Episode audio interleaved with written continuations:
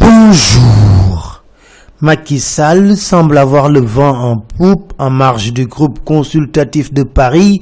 L'observateur nous dit il a eu une rencontre secrète avec Nicolas Sarkozy. Le Soleil annonce après Paris, il a fait un saut à Tunis où six accords de coopération ont été signés. Excité, Réumi Quotidien fait de Macky Sall l'homme de la décennie 2008-2018. Bon, à Dakar, la police se charge de gazer Ousmane Sonko et Barthélémy Diaz qui faisaient juste un tout de sensibilisation au plateau, écrivent les échos. Un tout mouvementé pour Barthélémy et Sonko, écrit Vox Populi, la police a gazé les deux opposants et dispersé la procession.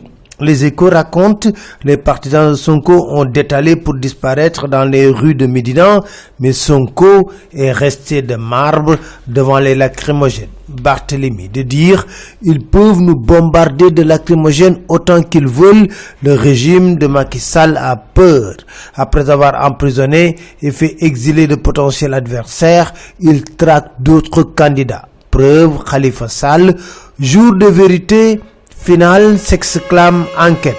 L'affaire de la caisse d'avance connaîtra un dénouement judiciaire définitif aujourd'hui. Las d'écrire Khalifa Sall face à son destin.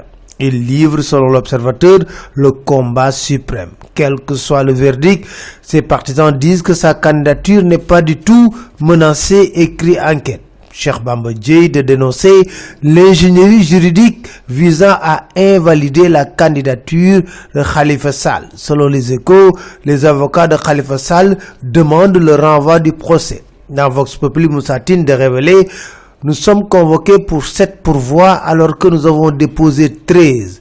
L'affaire est louche. Wolf quotidien d'écrire, Khalifa Sall abat ses dernières cartes. Autre dossier, celui de Karim Wad. Selon les échos, ce jeudi 20 décembre est le dernier délai pour que l'État du Sénégal réponde aux accusations de Karim Wad. Mais à deux mois de la présidentielle, le quotidien nous dit, le fichier est en débat. Mazet Ndiaye estime qu'il n'est pas transparent.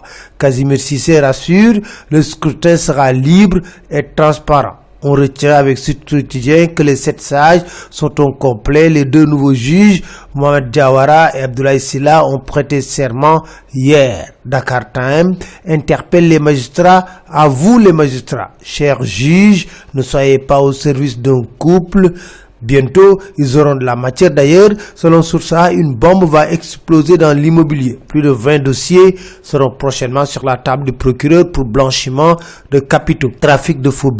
Selon les échos, le dossier de Chonsek est renvoyé au jugement devant le tribunal correctionnel. C'était tout. Merci. Très bonne lecture à tous.